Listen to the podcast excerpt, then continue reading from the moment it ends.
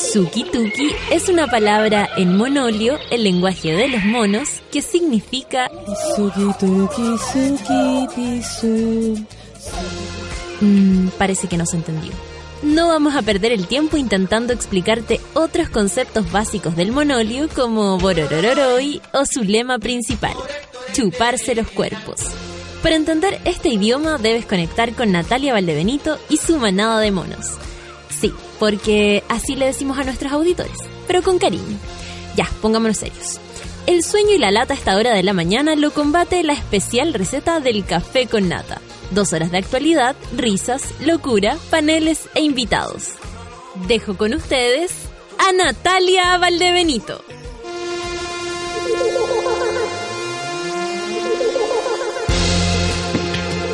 Buen día, monada. ¿Cómo están en este día? Hoy me tengo que conectar aquí, estoy desenchufa. Eh, gracias, Feluquín. Eh, ¿Cómo están en este día? Miércoles, estamos en mitad de semana porque esta por suerte es una semana cortita.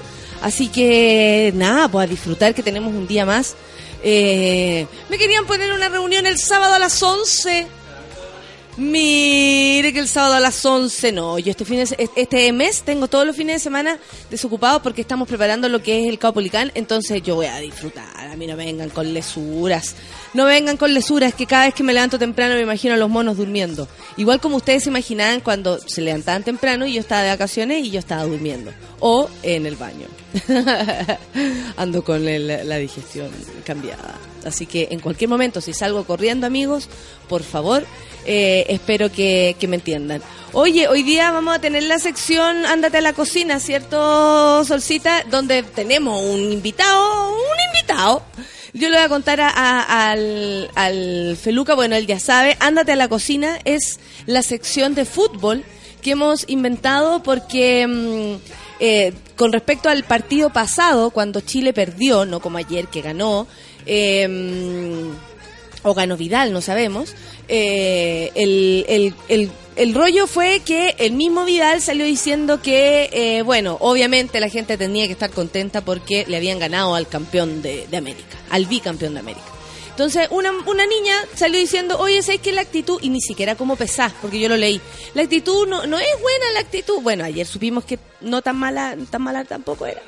Pero eh, la actitud así como, como de creerse la raja no era tan buena de parte de Vidal, una opinión muy sencilla de parte de una mujer, a lo que un hombre respondió, ándate a la cocina. Y de ahí salió el nombre de nuestra sección de fútbol, eh, en la que esta vez tenemos un experto más o menos, invitado como Peluquín y por supuesto las no expertas comentaremos lo que fue el partido de ayer y todo lo que eh, se teje alrededor. Eh, eh, yo después me puse a ver el partido, cuando me acordé de la sección que tenemos, me puse a ver el partido como con, con, precisión, para, venir muy bien eh, eh, informada o por último saber de qué, de qué estábamos hablando. Eh, eso pues, eso, el día está, por lo menos aquí en la ciudad de Santiago, ustedes me pueden contar cómo está en el resto del país. Está nubleque, pero no hace nada de frío, lo cual hace que el día eh, parta tranquilo. Ahora, si ustedes lo piensan bien, el solcito es bonito, porque uno como que le sube el ánimo y todo. Pero esta temperatura es ideal. Imagínense los que trabajan como arduamente así en la calle. O o, no sé, o tienen que caminar muchísimo, eh, este clima es ideal. Eh, no sé cómo está el resto del país, no tengo idea si ha temblado, ustedes saben que algo que me, inter me interesa mucho, así que si eh, eh, sienten algún temblor, me lo indican. ¿Por qué tiembla? Porque estamos cerca de la cordillera. Ay, ¿cuál es la canción que viene? Cordillera de Alex Advanter.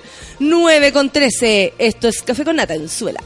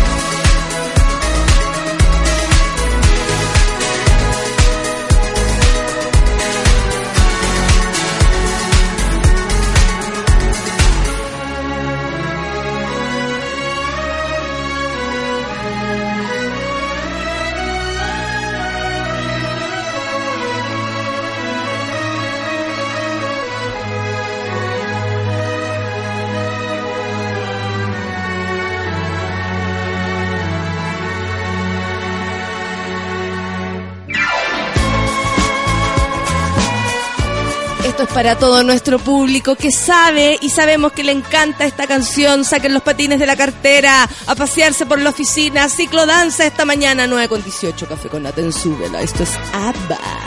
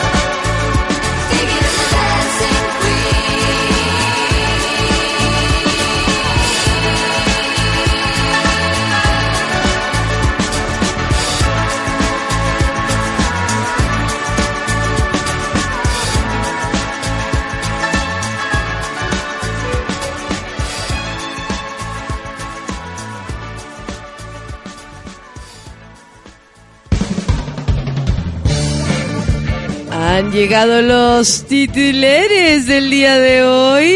Eh, por supuesto que en nuestra sección Ándate a la cocina. Debe- después deberíamos tener, como van a venir varios partidos más, y eso no lo podemos evitar, porque el fútbol, tú sabes. muy- Quedan dos, creo, como dobletes, así. Saluda Solcita, tu Hola, público hola. que te ama. Eh, claro, quedan, quedan partidos, entonces tenemos que armarle una cortina. Sí. Eh, por nuestro experto invitado de esta mañana. es más experto que nosotros, weón. Igual, me encanta que gane Chile porque Feluca llega de tan buen humor que hoy día me puso a él mató un policía motorizado antes del programa. Salió solo. Ah, oye, eh, bueno, además de los titulares que vamos a revisar, por supuesto que nos vamos a referir al partido de ayer en nuestra sección Ándate a la cocina. Eh, mujeres opinando de fútbol, una sección que tanto a los chicos les gusta, encanta. les encanta.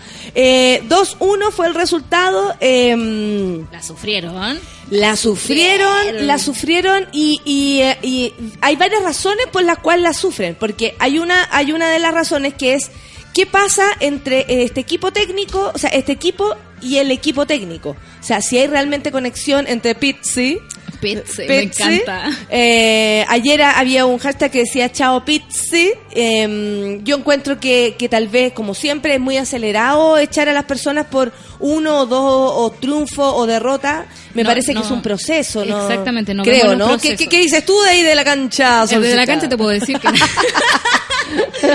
que nadie ve procesos. De verdad a mí me, me sorprende ya bacán todo el amor que hoy día despertó Vidal y toda la cuestión. Y, Sí, No, y despertó después de hace mucho tiempo, Claro, yo. pero Siempre cuando, cuando se equivoca es todo lo contrario. ¿cachai? O sea, como que de verdad no somos capaces de ver más allá de dos partidos. Sí, sí, por supuesto. Sí. O sea, como ni para atrás ni para adelante. Ni para adelante. Y lo mismo pasa con Pisi, ¿cachai? Que ahora como que en, en la conferencia de prensa dijo pongo mi cargo a disposición, pero siempre he estado a disposición porque en realidad como eh, de la, la federación confía en mí, ¿cachai? Entonces... Sí, no, y aparte que es la pega que le encomendaron. Sí, o sea, pues. nada más se puede hacer con un contrato millonario, como se sabe que es el, el, el- no sé, como el- los sueldos del, Claro. del fútbol, que son tan extremos, ¿no? Eh, Extremos pero extraños. Porque, ¿Por, por, qué? ejemplo... Dice la experta en economía del deporte. A todo esto que el Nobel de Economía se lo dieron a dos personas expertas en teoría de los sueldos. No sabía que existía esa cuestión. Experto en la teoría de, los sueldos. Claro, y hoy día alguien... Yo creo que Piñera está esperando, el señor José Piñera está esperando Claro. que le den el, El Nobel por- Nobel de, de Economía o tal vez de la Paz. Por supuesto. Por supuesto, si la gente en la calle le dice. Bueno, entonces ahí hablaban de, de los futbolistas, por ejemplo, que en el fondo cuando tú compras el, el pase de un futbolista, eh, el futbolista no tiene derecho como a renunciar eh, e irse nomás a otro club o tomar el primer club que se le ocurra, ¿cachai? Porque hay una inversión por parte de los clubes, por- sobre todo cuando son muy chicos, ¿cachai? Por ejemplo, con Messi, que para que Messi jugara bien no pudo quedarse en Argentina, se tuvo que ir a España, donde le pagaron el tratamiento de, de la hormona del crecimiento. Yo creo que Messi no puede estar en ningún lugar que no sea España. Barcelona. Es donde él fluye, se siente bien. Me imagino que una persona eh, como poco adaptada. Entonces él se siente bien solo ahí y claro, Claro. hasta ni en su equipo madre, digamos que es la, la selección, eh, él se puede sentir como, ay, jugando así, incluso recuperarse. Sí. Porque además de confiar eh, psicológicamente, eh, así como en la, en la tecnología de donde él, pro- de donde él proviene. Claro. Hablemos del partido de ayer. Mira, me llegó Vamos a clarificar, yo no vi el partido, pero vi me la re- encanta. Así, Vamos así- no, no, porque así es la sección. Es la Ándate sección. a la cocina. Si viste Fue el partido, da lo mismo. Vi los goles, vi los goles. Esa podría ser la baja. Ándate a la cocina. Si viste el partido, si no viste el partido, da lo mismo. Vi la repetición de los goles, leí la tabla de posiciones. Hay una cosa Oye, que quedamos no como en sexto. Sí, lo Séptimo menos. lugar. Eso no entiendo. Feluca, ¿nos puedes Feluca. explicar? ¿Cuál parte? Porque La- nuestra el- puntuación es 14 menos 1. Esa es la Ah, ya. diferencia de Y goles. resulta que el que está arriba es 15 menos 2. Mira, claro, a es ver. la Entonces- diferencia cuando uno está empatado en puntos se ve la diferencia de gol. Goles que hay hecho y goles que te echaron. Pero ¿por qué el negativo? No entiendo. Porque te echaron más de lo que hay metido. po. Ah, es eso. Ah, perfecto. Ah, eh, son tus propios O sea, goles, no es con respecto a los otros equipos. Puedes ganar tres partidos 1-0 Ya. y perdí uno 4-0 y vais con 12 puntos, pero tenéis menos 1. Ah, perfecto, ahora entiendo. Mira, números aquí, positivos, eh, números negativos. ¿Cómo olvidarlo? ¿Cómo ¿Qué olvidarlo? clases Me de matemática? Oh, y tratan- pero ¿por qué va a haber número negativo? Si para qué me sirve, decía si yo, pero para. Ahora, para esto sirve. Para ¿no? esto Nos estaban sirve. preparando para la tabla de posiciones, que la vamos a leer. En el primer lugar está Brasil con 21 Brasil. puntos. En el segundo, Uruguay con Uruguay. 20 puntos. En el tercer lugar, Ecuador con 17. Ecuador. Cuarto, Colombia con 17. Argentina Colombia. en el quinto con 16. Col, Argentina, me quedé pegado. Paraguay en el sexto con 15. Paraguay. Chile en el séptimo con 14. Chile. Perú en el octavo con 8 puntos. Bolivia con 8 Perú. puntos en el noveno. Y Bolivia. Venezuela en el décimo lugar con 2 puntos. Y la vino Y me- tinto al final. Menos 17. Menos 17, Pobrecito. le han metido todo lo que han Ay, podido. no. Oye, Sí. eh, Sí. Feluca, necesitamos saber, ¿tuviste el partido? Me imagino que sí. Sí, lo vi, lo vi. Ya, ¿qué te pareció a ti como el, en general? ¿Por qué tú creís que eh, no se ganó por más? Porque lo que más decían era que, según como estábamos jugando, o la llegada que, había- que estábamos teniendo, eh, podríamos haber metido más goles. De hecho, hubo más oportunidades Sí. de gol. Oye, que estoy... Pero está ahí. El El, lenguaje. el sapo Livington se apoderó de mí, el sapo. Eh, Pasó que. No, pasó que el eh, Chile venía jugando muy mal, pues. Entonces Sí, sí, hay que sí. agarrar confianza de nuevo, aunque sean los mismos cabros, que sean los campeones. Eh, Obvio. Son partidos distintos. Reinventarse. Al campeón le juegan distinto que al que, al que va último. Como es, uno que es colocolino, uno que es uno que es colocolino sabe que al campeón siempre le juegan No. de- no, siempre es distinto, siempre es distinto. No, como no que creo. es, eh, ratonean un poco más, te esperan el contragolpe. se- todos los Te esperan ¿Es tan básica la cosa? Es tan básica la cosa, Solcita, no esperes más profundidad en esto. No, Sigamos más si es fútbol con nomás. Feluca. Y entonces, agarrando confianza, Chile estaba jugando súper bien, pero no convertían goles, porque Vidal hizo este primer gol y se perdió un segundo, pero más fácil que el primero. Y, estamos, y Chile juega muy bien. Y decía, cabros, si nos echan un gol, nos vamos a la mierda, porque era, Sí. era terrible, porque quedamos muy bajo la tabla. cagada. De hecho, algo le pasó al señor Sepúlveda que ayer hay una campaña, el relator es saquen a Sepúlveda, dispárenle a Sepúlveda, no tengo idea. ¿Qué le pasó? Exílienlo. No, y le hicieron Lo una odian, nota como se en, puso a en llorar. un, en un Ay, bio ¿en bio, le hicieron como eh, el sentimiento de Sepúlveda. ¿Qué nota no, No, hace sé si puedo decirlo. de partido? Un imbécil.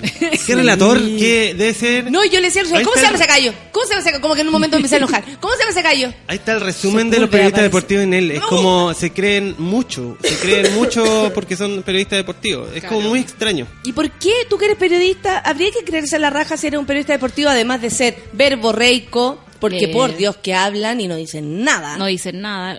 Seco para el lugar común. Hoy día leí una nota en la mañana del partido, así como, y Perú le clavó una Buena, Feluca. Una daga. Yo dije, ¿qué es esto? ¿Shakespeare? No seamos resolsutistas, dijo ayer una cosa así. Resultadistas. Como que resultadistas. Yo creo que eh, el seamos pecado- más procesistas. No llega huevonado porque dice, yo le exijo a esta selección que jueguen como los campeones. ¿Y qué estáis exigiendo ¿Qué? vos, weón? vos, pues, que vivís de y después se puso a llorar. Claro. Y después se puso a llorar. No, ni- no, no sé. Es que lo Solabarrieta. Sí. No lo puedo evitar. Estoy llorando. Sí. Solabarrieta es más, es más de Oye, y, Sí. y bueno, para la farándula de- del, del estadio, ¿no? Que siempre pasan cosas, resulta que Carol Cariola subió una foto inaceptable que vengan ex militares y familiares a pedir libertad condicional para violadores a derechos humanos durante la dictadura encima insolentes. ¿Dónde? En el estadio. Mira tú. Así es, la CIA, la DINA se hace presente en el Pete estadio. Doherty de los Libertines también está. en el También estaba, ¿En sí. Sí, subieron una foto, el buen con una, con una.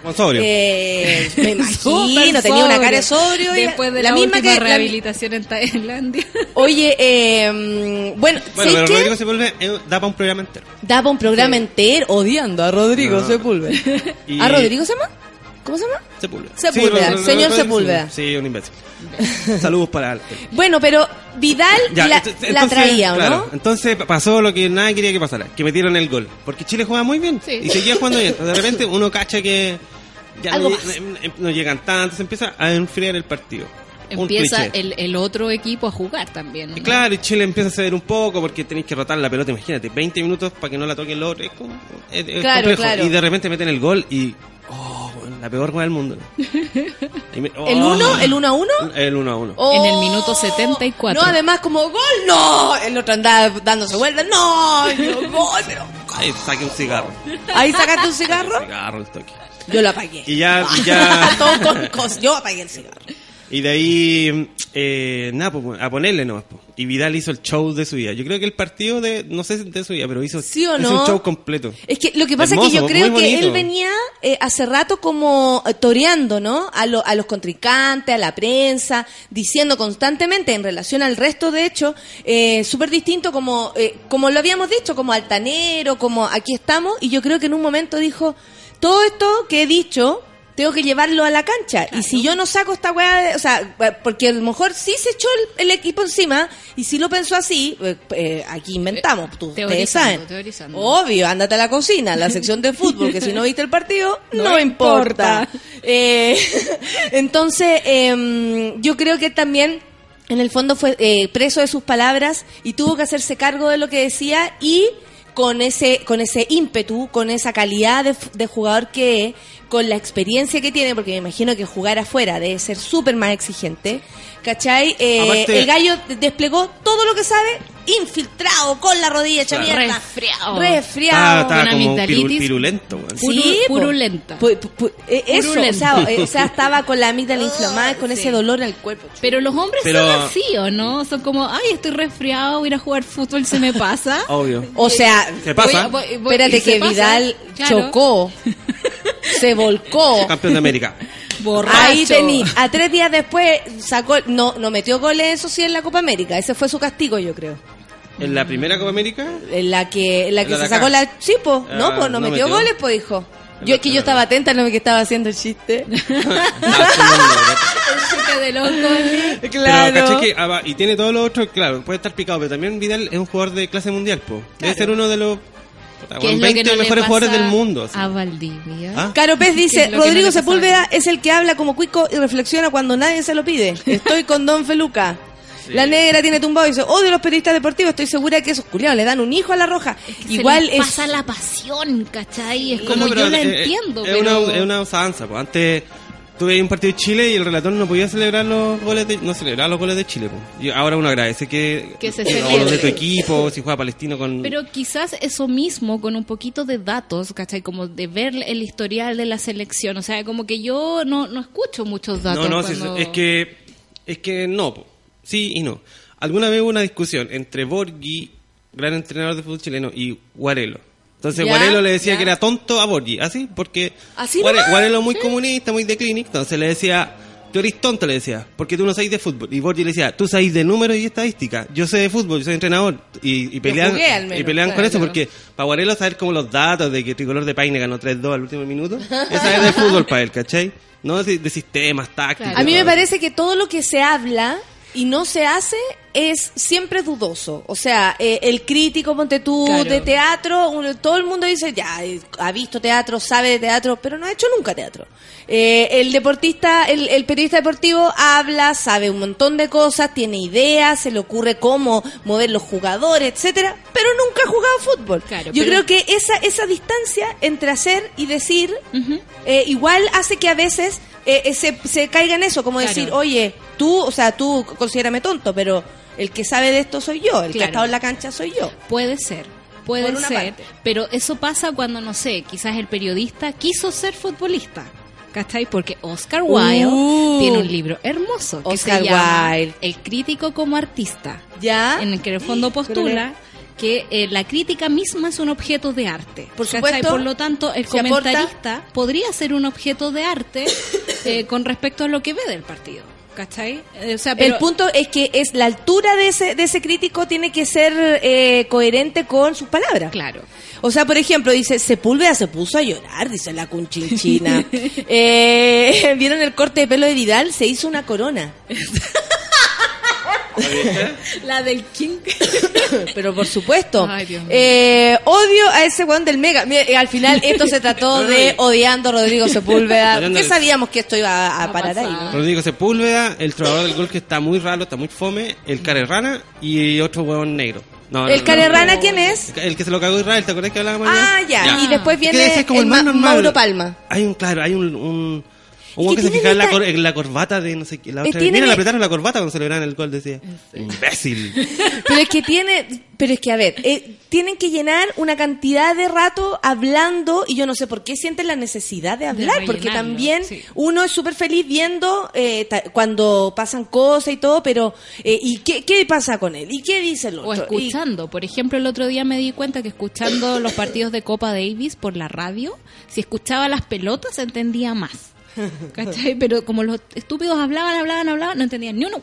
Claro, y no transmitían el partido No. y hablaban de lo que ellos pensaban. Y, no, y habla, como el otro vicio que tienen los periodistas deportivos es como, ay, ¿te acordáis de tal jugador? Bueno, ahora tiene un puestito de hamburguesas acá en la salida del estadio, ¿cachai? Oye, qué rica las hamburguesas, vamos a probarle. Y llega otro comentarista, mira la hamburguesa. Y es como loco, me da lo mismo que sean amigos. Están todos criticando acá María Virginia, dice ese Sepúlveda y el trovador, sáquenlos. Insufribles escuchar sus relatos y comentarios. Estoy con Don Feluca. Sebastián dice, Sepúlveda doble estándar, critica y el minuto se emociona. No me agrada. El mejor en deporte es Gustavo Huerta. Ah, a mí me gusta Gustavo A mí Huerta, el también de. Lo hemos TVN. tenido acá un par de veces Tienen con sus razón. libros ¿En muy serio? sí. Uy, podría venir un día en la mañana. Sería entretenido conocerlo un poco más.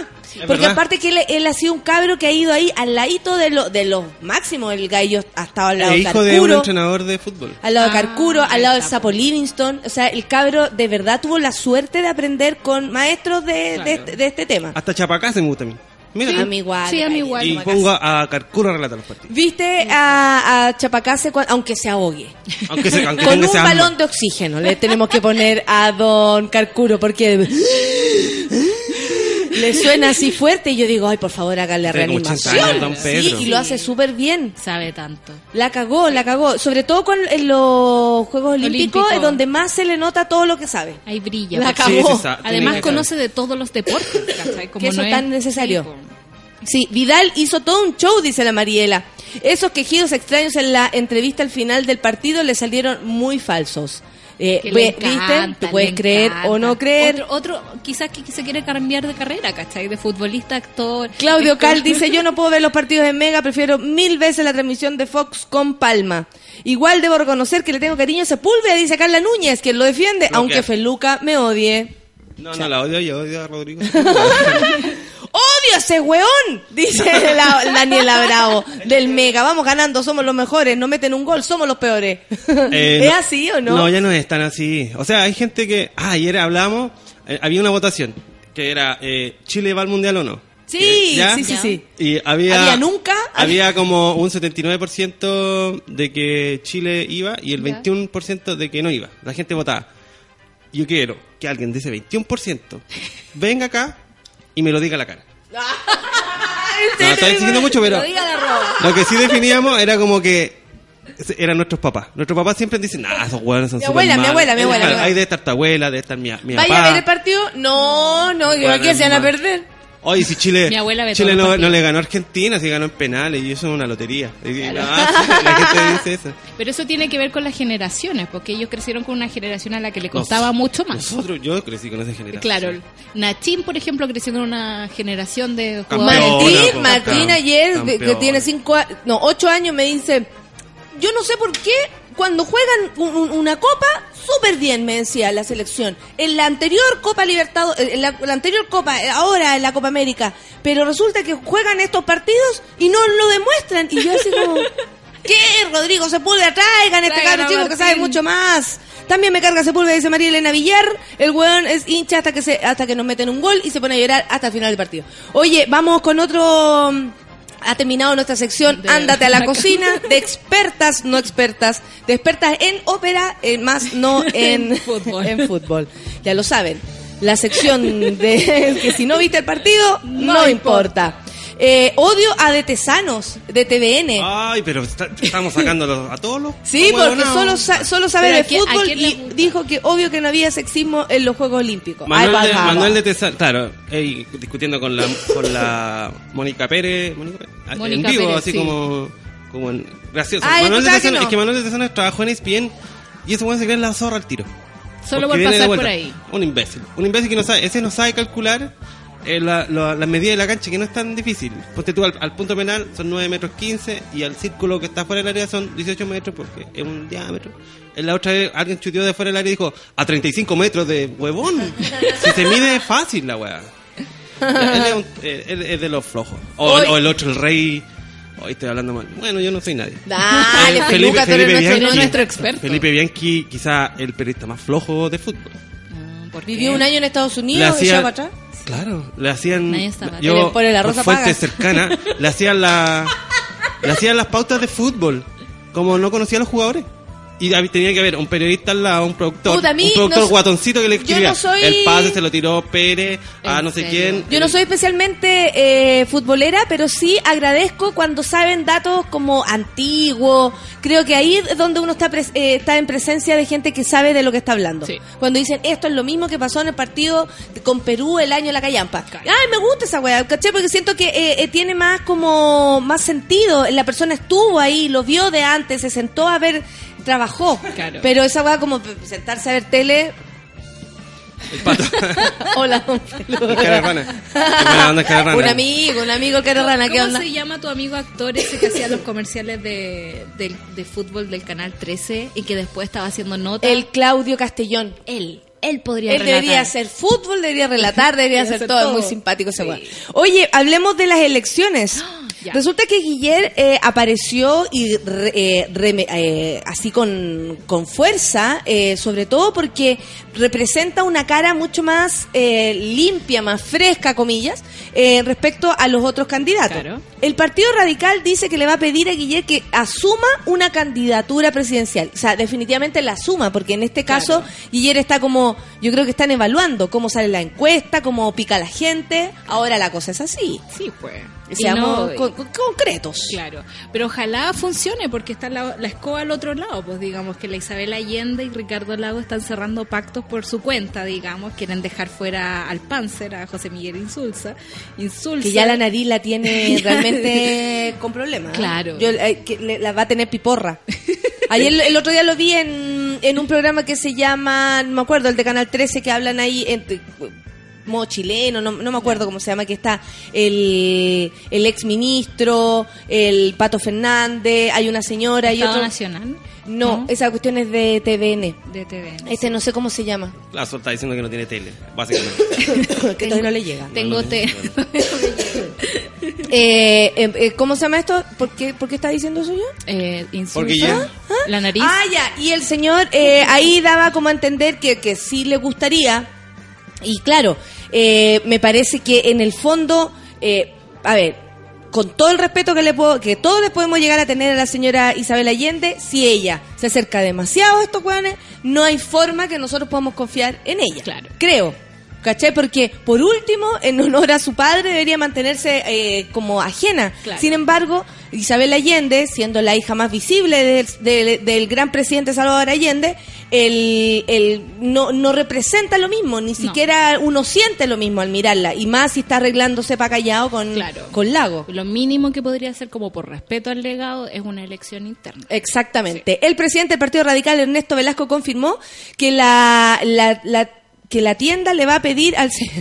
Me da risa esos, esos sinónimos Sí, para que la tienda le va a pedir, cuando ellos hablan de empresa también, le va a pedir al, senador independiente Alejandro Guiller que sea su candidato a la moneda y como tal lo represente en la anunciada primaria oficialista. El mismo hecho de que de- desde la sociedad hoy haya un nivel de adhesión muy alto a Ale- Alejandro Guiller, ¿será tan alto? ¿Lo tenemos claro?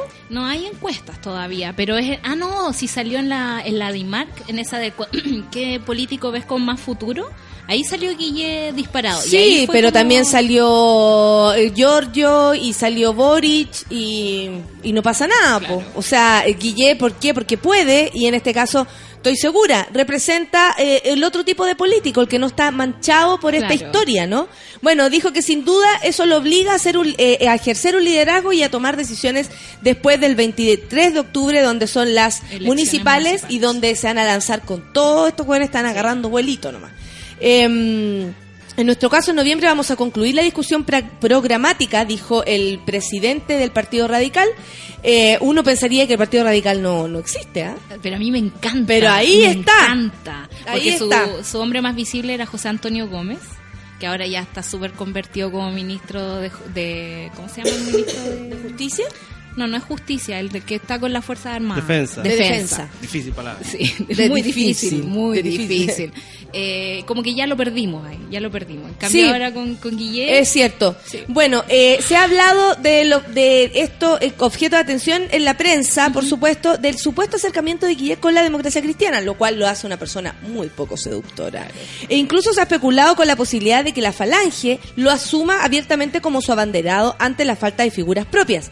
Y el señor Walker, porque eh, el, el- el viejo, ¿no? El marido de la Cecilia De Cheñique. Cecilia. Porque siempre hay tiempo para volver a vivir. Eso le dice la galla al gallo y el gallo se la cree abuelo. y después se va como candidato.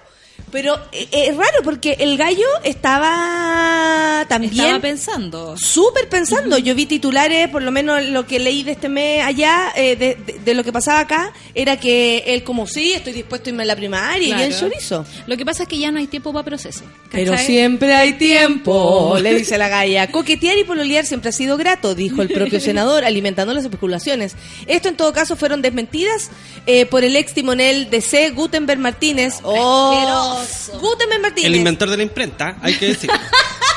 Gutenberg Martínez y el señor eh, y, la, y la señora Alvear, quienes son matrimonio, yo los agarraría en una bolsa y los escondería en una caja. Así que los tiraría al río como los gatitos. No. Perdón, perdón. No, no Pero soy una Natalia. Ibáñez del campo. Claro. Los metería ahí a una caja. Que se vayan a cuidar los miles de colegios de los cuales son sostenedores. Sí. Por favor. O sea, Sí. como déjense de lesear en la política. Sí, a mí me parece que, que eh, puro ahí hablar, pero no ser, o sea, como que ellos están estuvieran detrás de, la- de las decisiones y no eh, dando la cara, porque finalmente si se toma una decisión, Gutenberg Martínez no va a dar la cara y si el, el- se sigue muriendo mujeres a causa del aborto porque existe una señora como Soledad Alvear que cada cierto tiempo aparece despotricando al respecto, eh, también ella tampoco va a dar la cara porque no es senadora, no es diputada, no representa nada. Por lo mismo quizás Solo es DC. Guille Y una señora. sirve. Les sirve porque es una figura desechable para ellos. No alguien que tenga una historia. Pero, ¿qué dijo Gutenberg Martín al respecto? Me señalaron todos sin excepción que no había ningún coqueteo ni pololeo y que eran crónicas periodísticas muy agudas. Eh, por lo tanto, desde un punto de vista institucional, la DC decide el 29 de enero qué hace sobre la materia y un acuerdo vigente es llevar candidatos propios en las próximas definiciones presidenciales. Como podemos ver, Gutenberg Martínez sí tiene mucho que ver con el partido, pese a no estar participando de la política eh, Contingente. contingente es y activa, que, ¿no? Es lo que se llama el circuito extrainstitucional del poder. Eh, uh, imagina. me, me llegó a costar decirlo. Oye, el CERNAC detecta un 67% de aumento en precios de anticonceptivos en cuatro años. ¿Pero cómo? Es Pero verdad. ¿Pero han cómo? subido. Eh, o sea, ¿y esto para qué? ¿Para que tengamos hijos? O para que nos cueste comprarlo. ¿O para que lo cueste comprar? Porque No son las farmacias nomás. Exactamente. De ahí, eh, ese es el gran tema. Ahora, yo el otro día pensaba, ya que estoy en plan de ahorro, ¿no? Eh, la- Puede tener guagua. Claro. Es que como eh, que estoy en plan de ahorro, no voy a, No no voy a voy a usar anticonceptivos. No, pues, No, mal. Por ejemplo, estuve averiguando el tema de las farmacias populares.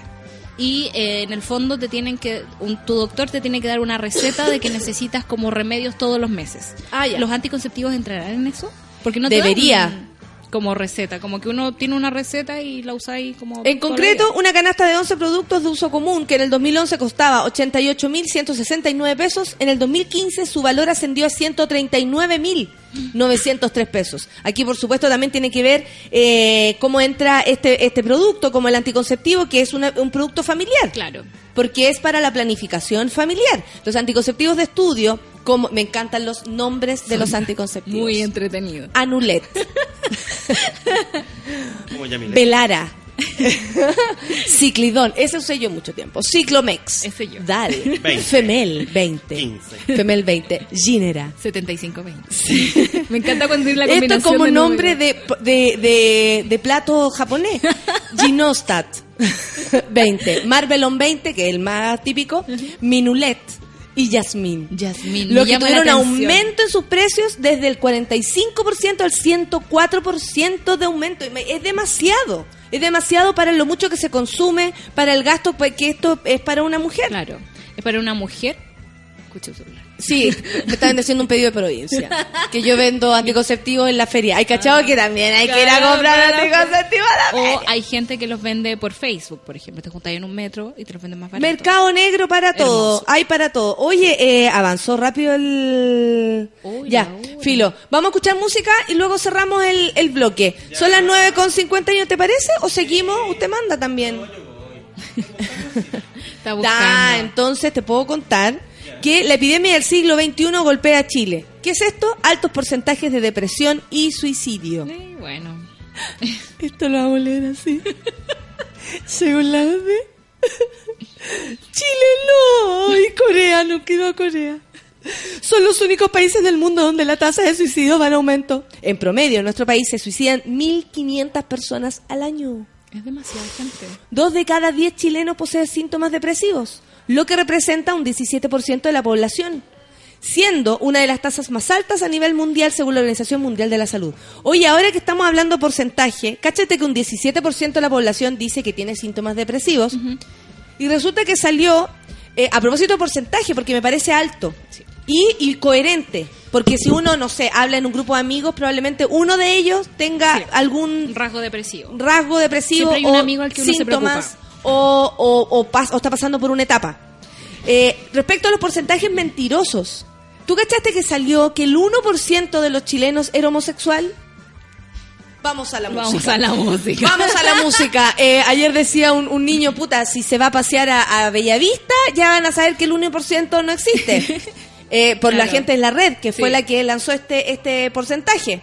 Eh, de acuerdo a una, a una encuesta. Eh, yo le dije que se nunca- dar una vuelta al canal. Claro. Y ya con eso se van a dar cuenta que el porcentaje es mucho más alto. Me parece que esconder el gran porcentaje de gente homosexual, lesbiana, eh, trans, eh, etcétera, pansexual, bisexual y todo lo que existe es una gran miseria humana de parte de Chile. Porque Sí. en el fondo es meter de nuevo debajo de la alfombra eh, a muchas personas que, que, que en su sexualidad la viven como que, o sea, que no puedo entender que tenga que ver con el poto esta cuestión. ¿Cierto?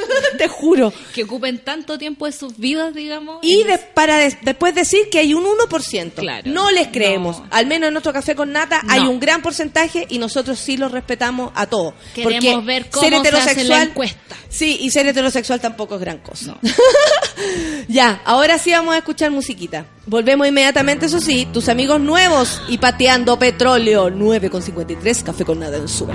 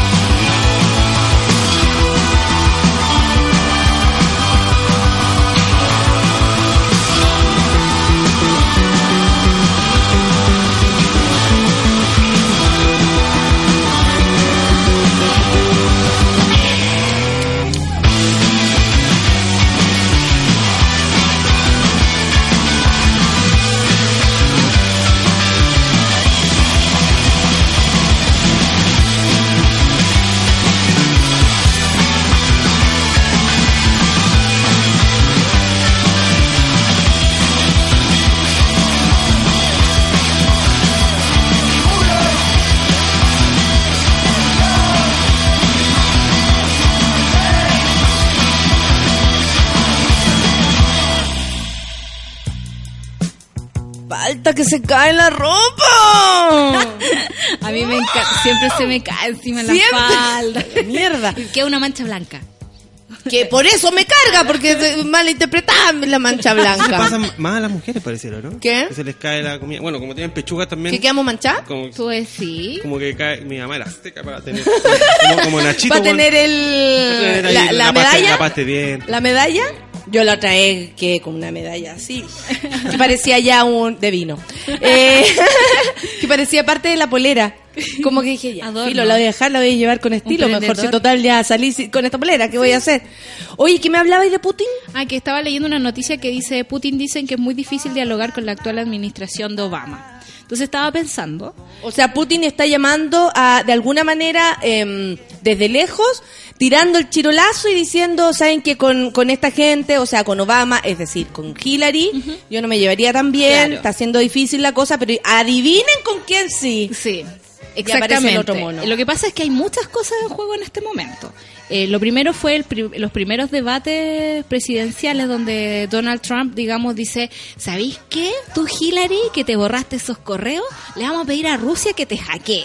Que te hackee porque en realidad ellos son los que están haciendo cosas en este momento. ¿Quién está luchando contra ISIS? Putin. Entonces, eh, vamos a decirle esa cuestión. Eh, pasa el primer debate y el, el comité, digamos, de, de campaña de Hillary Clinton eh, avisa que le están hackeando las cuentas. Y probablemente es de Rusia. Igual fueron bastante discretos, no dijeron así, Putin no está hackeando y toda la cuestión. y todo". Putin nos están hackeando, por la así. Claro, no, no dijeron eso, pero dijeron así como hay una alerta en la seguridad de nuestro comité.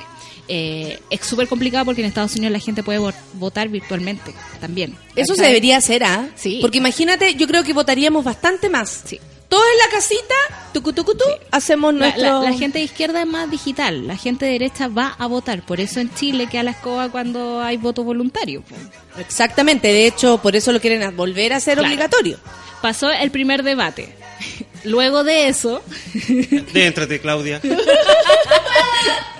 pasa el primer debate y empieza a quedar la escoba en Siria. En Siria está la escoba porque los rusos están apoyando a Bashar al-Assad.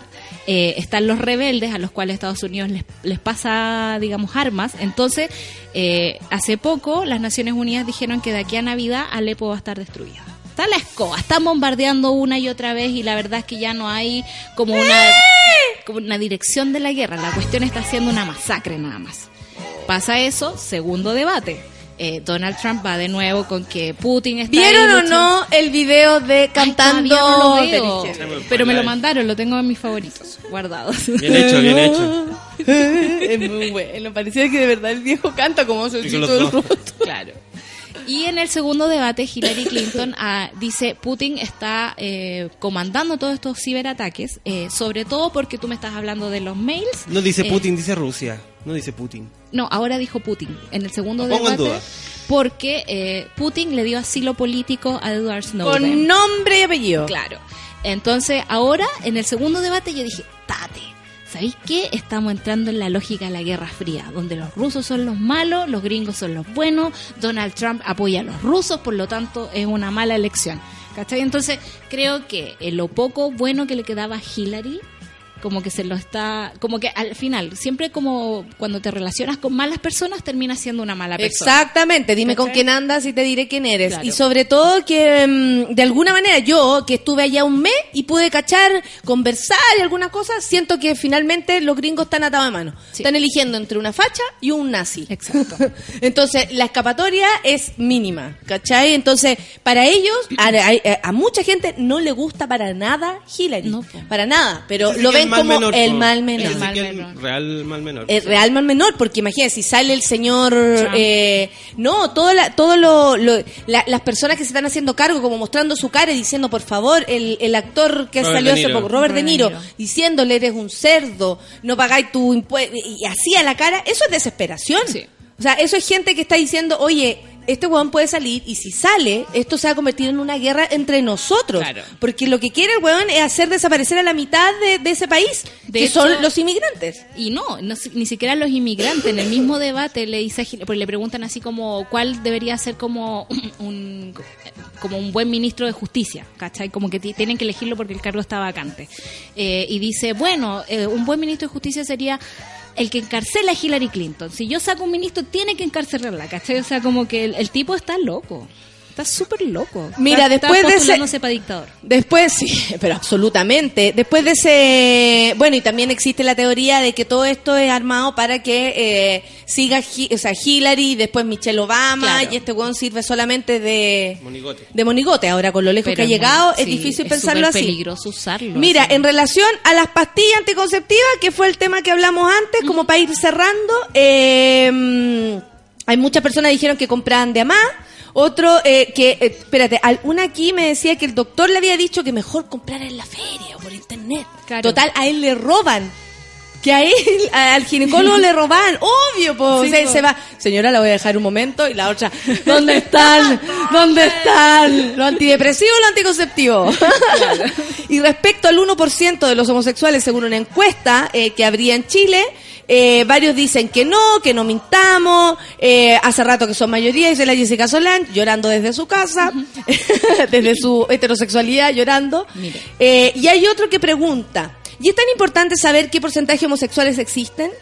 Eh, te lo voy a decir, em, yo creo que tiene que ver con saber quiénes somos. Esto, Sí. esto es como saber quiénes son mapuches, quiénes son hombres, quiénes son mujeres, quiénes son niños, quiénes Sí, son pues, jóvenes. sirve. Sobre todo con el último Sirve, censo que y fue. sirve para saber cuáles son las necesidades del país. Claro. Porque eh, si cambió la sociedad y la componen otro tipo de persona, digámoslo, más libre, abierto, a, eh, no sé, open mind, eh, un cambio en la, en la misma vivencia de la sexualidad de parte de la sociedad, sí hay que saber el porcentaje. No tiene que ver con que los quieran apuntar con el dedo. Claro, Vos quédate no. ahí en el closet si querís.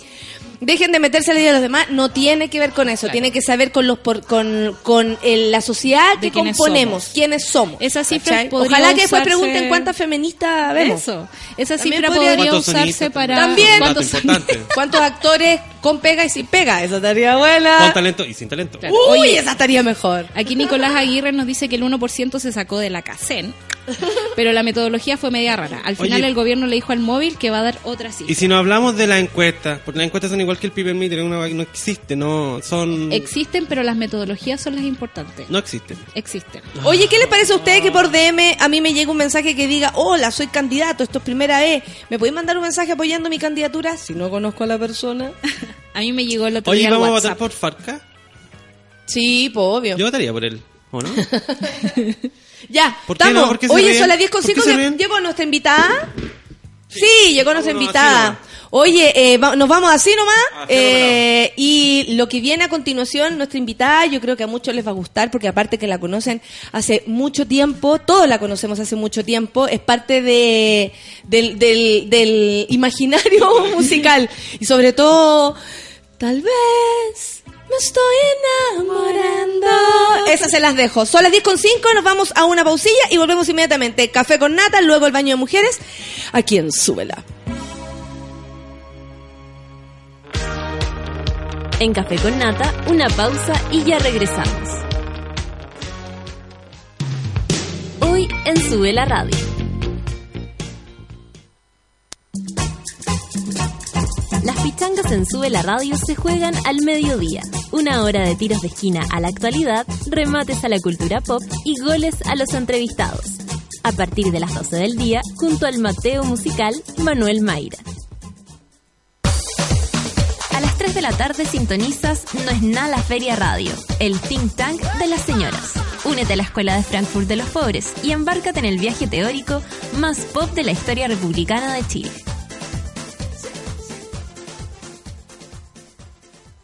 Oye, ¿qué onda? El examen final la cagó, que está fácil. ¿Y vos?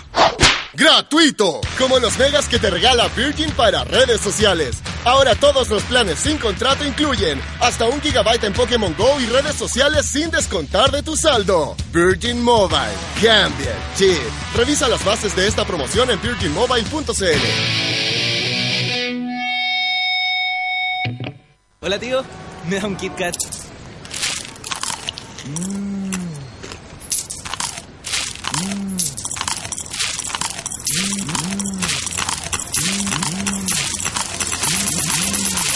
Si los beats siempre son parte de tus breaks, entonces vive la experiencia Creamfields con KitKat. Compra tu KitKat, entra a KitKat.cl, ingresa tu código y descubre cómo ganar una de las cientos de entradas dobles de un Meet and Greet. Además participa por premios sorpresa. Have a break, have a KitKat. Los jóvenes de hoy viven el día como si no existiera mañana. Necesito algo de gran, gran rendimiento. Viven pensando en ellos y se lo pasan reclamando su espacio. Que además tenga gran espacio interior. Y ni siquiera saben lo que quieren. Ya sé el auto que quiero. Nuevo Grand i10 de Hyundai. Tu primer auto. El primer cambio de muchos en tu vida. Todos los accesorios según versión. Hyundai. WhatsApps que me llegaron anoche para organizar la previa, 148. Amigos pidiendo la dirección, 11. Los que murieron antes de salir, 3. Número de personas que me ayudó a hacer el aseo al otro día, ninguno. Hay amigos expertos en desaparecer en los momentos más inoportunos. Por suerte, hay uno que está en las buenas, en las sucias y en las malas. Fibro, la marca de los jóvenes en el cuidado del hogar. Encuéntranos en todos los supermercados a lo largo del país. Cámbiate a Fibro.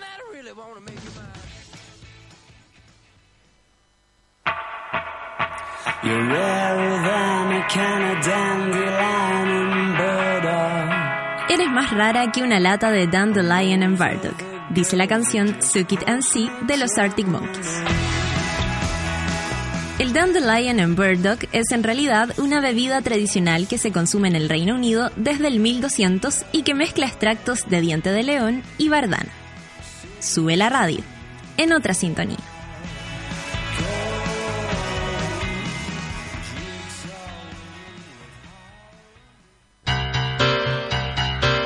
¿Viste que no era tanto? Ya estamos de vuelta en Café con Nata. I feel the earth move under my feet. I feel the sky. ¡Ay, qué lindo este día!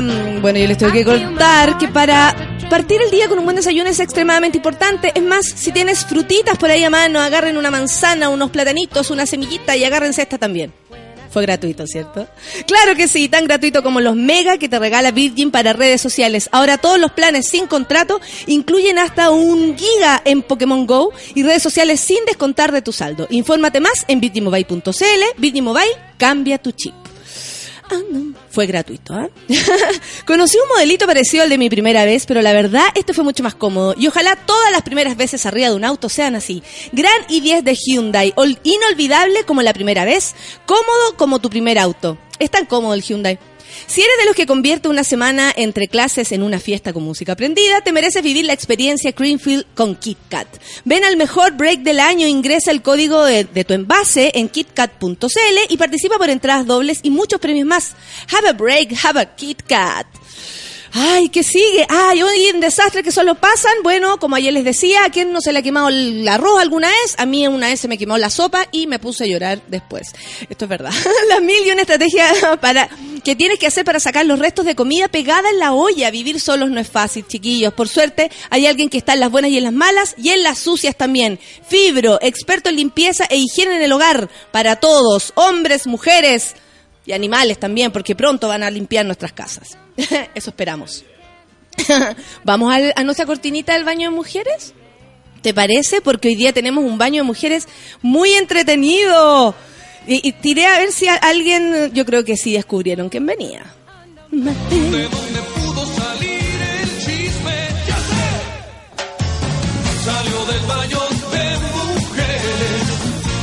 Desde este momento, Natalia Valdebenito te invita a pasar al baño de mujeres. Entra con nosotros y descubre quién es la invitada de hoy. Como ustedes saben, nos encanta tener el baño de mujeres a, mujeres de todo, de todo tipo, de todas las ramas, eh, conocidas, no conocidas, pero esta es muy conocida. Sobre todo por, eh, por todo desde hace mucho tiempo. Nicole, ¿cómo estás? Muy bien, Ah, Natalia. bienvenida a este café Muchas con nata. gracias. Ahí La tienes gente tu está feliz. con palta, te Sí. veo. Está preparada. ¿eh? Es que aquí Luchito nos hace nuestro desayuno. Eh, Ah, todos si lo tienen viste, el pan con palta. Todos tenemos pan con palta. Qué bueno. ¿Qué te parece? es que si no. ¿cómo, Se cómo lo hacemos? pues. Imagínate, Claro. sube la energía sin comida, imposible. Imposible. La gente está feliz. Rosa Salomón dice, no, me caigo muerta y me paro viva. Nicole, ahora sí que lloro como Sepúlveda anoche en el partido.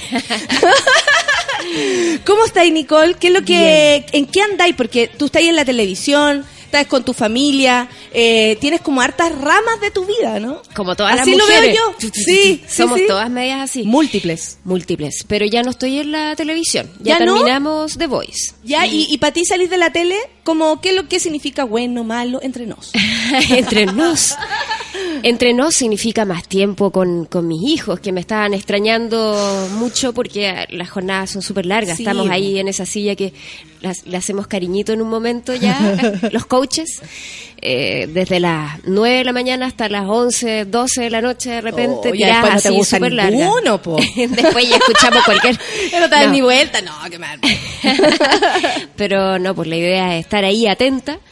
Pero sí, es un programa hermoso, todavía me sigo viendo con los chiquillos, eh, con, con mi grupo y bueno, con, con algunos otros también. Que... ¿Te gusta estar en la formación de... ¿Esto llegó a Sí, ti como por, por azar, por pega, por ejemplo, participar en la formación? ¿O tú ya venís de antes haciendo clase o ayudando a gente a cantar, a estar en la música? Bueno, yo, yo estudié, yo soy profesora de canto, me recibí de... Ah, de- no de tenía profe. la menor idea, Nicole. Sí, estudié cinco años canto y teoría y me licencié en profesora, que eso me ayudó a, cuando me fui a México a los 22 años a hacer clases allá. Y allá, bueno, hice un año acá en ProJazz antes de irme, como para empezar a hacer clases. Y luego ya en México me sirvió mucho y después en Miami hice también cin- cinco años de clase mientras cantaba. Entonces cuando llegué a Chile dejé de hacer clases. Y de ahí vino Mi Nombre que era el, el- el concurso de imitadores, que también, tal cual como tú bien sabes, tiene un talento súper específico. Y es súper difícil porque es en el fondo es difícil. colocar la voz distinta, tal vez como naturalmente la tiene la persona. Sí, totalmente distinto y ahí conocí también a muy buenos cantantes, como a la Francia que imitaba a Amy Winehouse, ¿te acuerdas? Verdad, verdad, verdad, era Increíble genial. la Francia y, y de ahí, bueno, salió The Voice, que es mucho más musical, que está estamos en esas horas que te digo también haciendo mucha música, compartiendo con productores, con con, con Súper gente que enriquecedor hace pa' ellos, creo, enriquecedor ¿no? todo el rato hablando de música, compartiendo música, entonces eh, lo pasé muy bien en mi nombre es, pero The Voice sin duda que, que tiene mucho más que ver con lo que yo hago y, Claro. y realmente lo pasé Oye, muy Nicole, increíble. siempre, bueno, vamos a hablar de lo, por, por la razón en la que viniste, pero necesito preguntarte más cosas. Obvio, ¿puedo? Obvio. ¿Cierto? Ya. Me dijiste que a los Lance, 22 años te fuiste a México. ¿Cómo Sí. saliste de tu casa a los 22 años diciendo qué? Como, eh, me voy a estudiar algo muy serio, te juro que es serio. Mamá, o necesito ir a huellar y reconocerme, conocerme Sí, y ser la que- la artista que, que voy a ser, porque en el fondo a los 22 años uno no tiene como, hay un proyecto de uno, pero no una seguridad de quién es uno, pese a que tú lleváis mucho tiempo en la música. Sí, pero yo llevaba mucho tiempo cantando ya, eh, pero me había perdido todo esto del carrete, de, de conocer, de hablar, de sociabilizar un poco más. Igual, Mm. obviamente, no Mm. estaba en una burbuja. Hice el colegio, prueba de aptitud, eh, fui a todos los viajes de estudio, lo pasé muy bien, pero salí del colegio ya con Esperando Nada, con este disco que trae Dame Luz, Esperando Sí. Nada. Lo grabé en cuarto medio, de hecho, y de ahí 18, 19 años cantando mucho, mientras todos mis amigos estaban en muchas fiestas de la universidad, y yo era cantando y estudiando. Entonces, hasta los 20 realmente estuve como muy así enfocada, muy capricorniana. y Hasta que- Hasta que se soltaron las Apareció estrellas. el claro. Apareció. No, bueno, a los 19 años me fui a vivir sola, eso sí. Ahí fue como la primera salida del nido. Y empecé a ahorrar como a los 20 años para ir a México porque nunca había ido a México y quería ir a, obviamente, descubrir la onda musical. latina, pero también quería salir de más de casa. O sea, como, conocer, como viajar. descubrir la música, ponte tú De conversando lado. en la calle, eh, guitarreando hasta tarde, eh, conocer músicos que a lo mejor no te imaginabas y, y, no sé, en un carrete. Que eso también, aunque los demás consideren que nos llevamos hueveando, eso es súper Es parte del, del- de lo que uno es, el roce, en la conversación, en los contactos, todo lo que se va armando y tú necesitabas y eso, Lo como la calle. Exactamente. En el fondo. Sí. Y México Y te lo dio. México me lo dio con creces. y luego tuve Miami Es que muy años. bueno el carrete en México. Sí, muy bueno, muy bueno. Y, y mucha gente Y mucha linda, gente la haciendo cultura, cosas, eso es el sí, punto. mucha energía, mucho donde ir. México, Ciudad de México, pasamos de, en ese momento, no sé, habían 5 o 6 millones de habitantes en Santiago y pasé de eso a 22 así de una y fue como, oh, me sentía como Carmela Heavy. Pero fue muy, muy bueno para mí. Muy Aparte que- enriquecedor que- personalmente. Sí, aparte que yo creo que uno, no sé, esta es mi opinión, pero cuando uno cacha la, la forma en cómo los demás países asumen lo- la- las expresiones artísticas, ay, uno, no sé, como que se siente agradecido. Ellos Mm. respetan, tienen curiosidad. Si tú les cuentas que vas a estar en un bar, probablemente te vayan a ver porque les produce curiosidad tu persona, tu arte. Aquí es súper más difícil convencer por ese lado. bueno, Allá naturalmente está así. Esta generación estamos- está más movida, sale más de su casa, pero verdad. no sé, mi generación de repente ya, bueno, con familia, hijo, obviamente les cuesta mucho más salir, pero siempre a nosotros nos costó salir Sí, y como que incrédulo y si venía alguien de afuera ahí ya.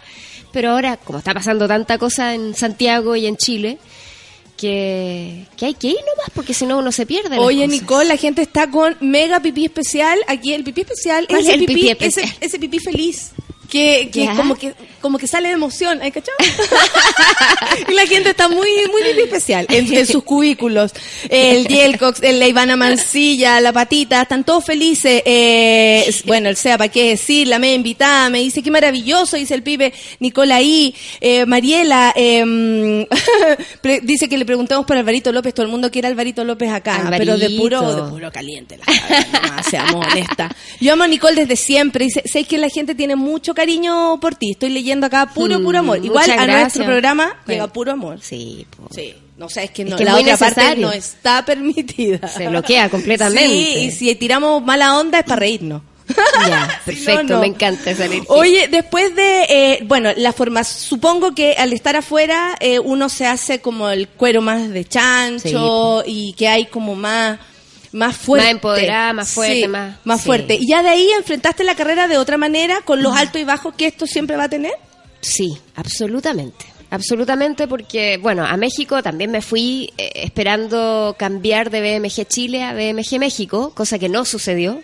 Perfecto. No sucedió y fui a O sea, BMG. esperando nada. Esperando nada, me quedé completamente. Eh, fui, me reuní, el director, es que soy tu fan, me encanta Sueños en Tránsito y A mí me recién- mucho Sueño en Tránsito. Y estaba recién con ese disco y yo así como mis ojitos se iluminaron, se va a cumplir. Pero lamentablemente estamos despidiendo a artistas mexicanos, porque justo en el 2000 empezó, bueno, toda la cosa de la piratería en México desde mucho antes, pero la cosa digital, y de ahí BMG se unió con Sony, o sea, se fusionaron. Y muchos sellos cerraron. O sea, ahí empezó a cambiar realmente la industria de la música justo cuando yo me fui a México. Entonces como que empecé a cachar que por ahí no iba la mano y empecé a hacer o sea, pues, canciones y Maverick escuchó mis demos. ¿Verdad, verdad? Me acuerdo de y eso. Madonna. Sí, y bueno, Madonna la conociste. No la conocí. La escuché miércoles. La escuché en un altavoz. ¿En hablando- serio? Sí, en, en la oficina. Y yo así como con eso ya lloraba.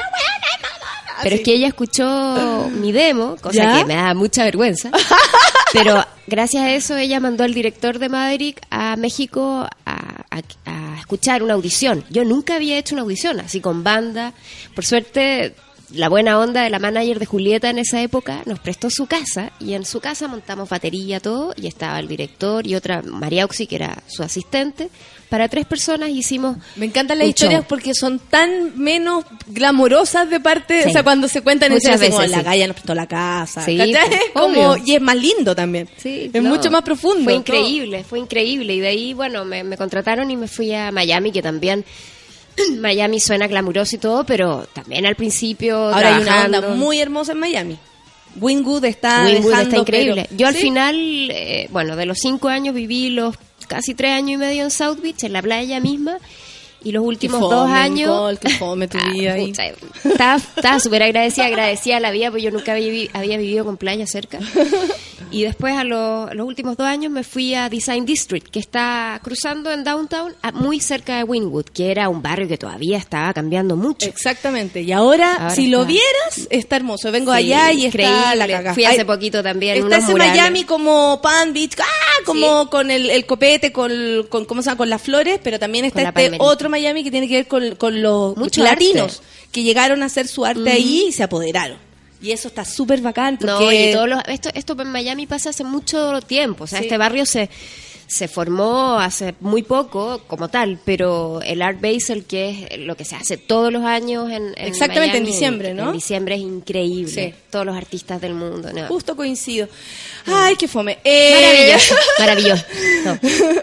Oye, Nicole, eh, bueno, después se, se viene como la maternidad entre medio de esto o, o pasa que Mm. No, pasa más tiempo. pasó más Maverick después pasa más tiempo y tú vuelves a Chile. Maverick y de ahí cierra Maverick también. En esta misma en esta misma oleada de, de- del cambio de industria y, y yo como iba a Maverick todos los días porque me quedaba muy cerca, eh, estaba ahí metida en la oficina pero cachando todo y no me pilló tan de sorpresa, pero igual obviamente me desanimó. Porque yo tenía un disco, eh, tenía un contrato firmado por cinco discos con Maverick y hice solo uno.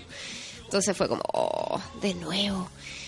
Y Maverick, a pesar de ser un sello grande, o bueno, de Madonna más que grande, era muy independiente y trabajaba mucho con gente freelance, como todas las pequeñas empresas. Entonces ahí yo dije, bueno, si Maverick me contrataba a alguien para hacer promo, me contrataba a alguien, eh, yo tengo que buscar lucas para contratar a la gente y poder primero hacer mi disco y Hacer hacer esta mini empresa también. Exacto. Claro. Y ahí se formó Chica, mi sello. Y desde ahí que hice APT 20 años y, y Panal. O sea, de, de alguna manera eh, tú estás como acostumbrada a llevar el proyecto, a agarrarlo con tus manos, a inventar, a estar como de jefa, digamos. La jefa del proyecto. la jefa, ¿Cómo, sí, ¿cómo eres de jefa, Nicole? Bueno, aquí tenemos... Eh, esperemos que esté contenta. Esperemos que esté contenta. Sí, está contenta, mira su carita. Y, eh, bueno, yo siento que cuando uno tiene un proyecto que es buena onda como la música, siempre siempre hay buena energía. Lo que pasa que hay veces que hay la gente cree que uno siendo cantante lo pasa bien en el escenario, fiesta, todo el rato y no, y está en la mañana como tú acá. Cerquita, de hecho, estábamos en la oficina eh, trabajando diariamente pa- para, para ir haciendo proyectos. Tenemos un equipo de trabajo el cual también responder, ¿cachai? Eh, trabajar intensamente, buscar presupuesto, video, arte, eh, gira, Ideas. ideas, de todo. A uno le encantaría actuar gratis, te pasáis el rollo, como, como ese tipo. Claro, el trabajo es súper más profundo y súper Mm. más arduo. Y, y, y, y tú te manejáis con, con, con delegar, con porque convertirse, o sea, en, en, en ser una persona que participa de ideas a darlas. y, y delegar es un, es un paso que cuesta igual. Cuesta, cuesta mucho. Y yo he ido aprendiendo a hacerlo y dependiendo también del equipo que uno tiene, porque también me ha pasado que he delegado y no ha funcionado. y me ha pasado que he delegado y sí ha funcionado y, y mucho mejor muchas veces, porque Por obviamente supuesto, que cada uno tiene su, su especialidad. Y, y eso es lo que uno espera y por eso también uno tiene que, que, que- que cuidar un equipo. Sí, sí. El amor que tú decís, porque que transmite la música, como traspasarlo a- al proyecto. Que puede ser frío, hacer un proyecto Mm. en el computador, conversaciones que uno dice, esto no es música, esto es una mesa. Así es. Pero hagámoslo con amor, porque lo que es para la música. Pero lo que quiero es tener tiempo, bueno, lo que me decía, ¿qué pasa sin ¿Eh? televisión? Obviamente los niños que son como mi prioridad número uno, estoy como en plena crianza. Si siete y tres años estoy así a full. y muy feliz, perdón, estoy saliendo de un resfrío, me tengo que mejorar porque tengo que cantar el sábado, que ahí les contaré. Sí, obvio, a eso, a eso venimos. Pero muy feliz con esto de la crianza, pero también buscando ya el momento de, de meterme de lleno a, a hacer otro disco, que esa es, es una parte que, que me encanta. ¿Hay en canciones ahí en tu Hay mente? canciones en la mente, voy ahí grabando en mi nota de voz, voy agarrando guitarra, pero Oye, me antes ha de costado escuchar encontrar música, los tiempos. eso te iba a preguntar. Sobre todo con los tiempos Mm. y, y con, con- con la creación. ¿Han cambiado las letras en tu cabeza? Porque como escribía ya antes, como vais escribiendo Mm. ahora, eh, ha, ha variado mucho dependiendo de esto, del poco tiempo, de los otros trabajos, de parar la olla, de tener pareja, de no tener pareja, de tener hijos, de no tener hijos. ¿Cómo, cómo cambia? ¿Cómo cambia en ti la creación, la, la construcción de, de las canciones? Desde México en Eh, adelante. es mucho, es mucha historia. Sí, pues obvio, y eso es lo bacán porque siempre conversábamos con mi vieja y yo cuando me fui a México le decía, mamá, es que me tengo que ir a México porque Que no tengo que tener historias que- que... contar en mis canciones. Y es verdad, si uno no, no vive la vida y estás ahí como en una burbuja y, y mucha gente es que quiero ser famosa y como que quiero ser famosa y no piensa en la pasión, en vivir, en, en aprender, en, En lo que quieres recorrido, en lo entregar. que quieres entregar, en fin ahí te quedas. po. Entonces, obviamente que han ido cambiando. Yo tengo la suerte de, bueno, nunca tuve eh, diario de día, no sé tú, Nata. Yo los odiaba. es que yo siempre escribí. O sea, yo escribía, pero ese diario con el... Con el- la cuestión, no, No. hasta los dos años, yo creo. Igual yo escribía. Eso se podría ver como un diario de vida, pero Pero no. más que sí, pues eran cuadernos. Cuaderno, mucho cuaderno. Pero, pero yo tuve discos que relataban, tengo discos que relatan mis historias y Parte que cada de- vez que los escucho me acuerdo lo que pensaba, cómo, cómo escribía, cómo, qué, qué estaba sintiendo. Qué lindo registro. Entonces, obviamente, hasta Panal es súper distinto. Pues Panal es un, un disco súper de mujer más grande, de mujer con hijos, de, de mujer mirando para atrás y pa, hacia adelante y el presente. Eh, Otra estética, es como todo lo que... Sueños en tránsito antes de irme a México, eh, como el disco, como el, después uno va analizando por qué le pone así a los discos. Sí. Y Sueños en tránsito era porque estaba como esperando vivir muchos sueños, gracias por el agüita. Ni la toqué. Y, y claro, estaban ahí como estacionados, como en tránsito, a punto de vivir. Entonces estaba ahí como arrancando. Y después Viaje Infinito, pucha, conocía mucha gente bacán, estaba súper agradecida a pesar de que no, no estaba cumpliendo tan rápidamente. Pero estaba todo pasando, pero está ahí estaba todo pasando. Está, exacto. Así que Mm. bien, bacán escuchar. O sea, es, co- es coherente al, al, al paso de la vida. Sí, Qué, absolutamente. qué bonito, qué bacán, y qué bacán registro, sobre todo para ti, como en la, en la personal, así como, oh, Sí. tengo todo lo que ha pasado. De hecho, hablaste de Panal y vamos a escuchar Panal. Sí, ahora ¿Qué viene Nicole, porque estamos con... ¿qué? ¿La misma canción o no? Panal, pues. Panal, bien. Exactamente, estamos con Nicole en el baño de mujeres disfrutando esta mañanita rara pero rica, ¿sí? Como, Que se como tanta gente, rara y rica. Y rico. Esto es Café con Natenzuela.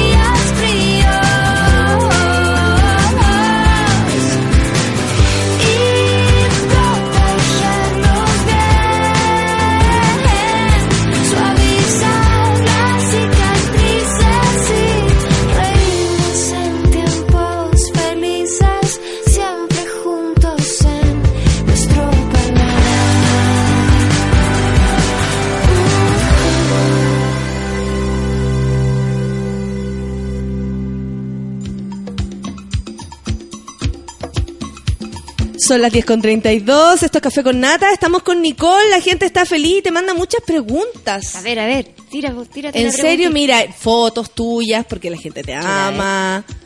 Eh, esa, ahí.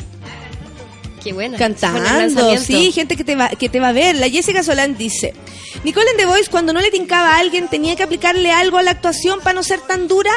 O, o es natural como, no me gusta, estoy dudando? Porque debe ser muy ro- loco como no conocer a la persona. Como en la cara, dices tú, así como poner cara como chuta, que, que Qué difícil, voz, pero voy a poner cara diciendo de... de- En realidad no está... No. Eh, Yo creo que sale bastante natural. A, Eh. a veces me veía un poco seria, porque también como les cuento, como te contaba, llevábamos como 10 horas ahí sentados, entonces decíamos, pucha. No hay cara que aguante. Ojalá que salga una buena voz ya así. Pero muchas buenas voces. Al final uno se ponía serio más bien porque no podía agarrar todas las voces. Ni concentrarse, claro. no, porque uno tiene un cupo, entonces como es grabado el programa, eh, la gente no entendía que de repente uno ya tenía su cupo por el día y no podía Yo me lo imaginaba. elegir, Sí. o, o si elegías, perdías cupo porque si no Para la próxima. Para la próxima. Entonces uno tiene que contenerse mucho. Ay, qué entretenido. Oye, eh, las letras, dice Medalla, del disco Panal, ¿está dedicado a su familia? ¿Tiene algo que ver con tu familia? Panal, ¿Eh? absolutamente. Todo, todo tiene que ver. Con, con la fertilidad, con los nacimientos, con las Con despedidas. este panal que es como una casa finalmente. El Con- panal es una sí, construcción de casa, de, de calor, el de núcleo familia. de familia, sí. po.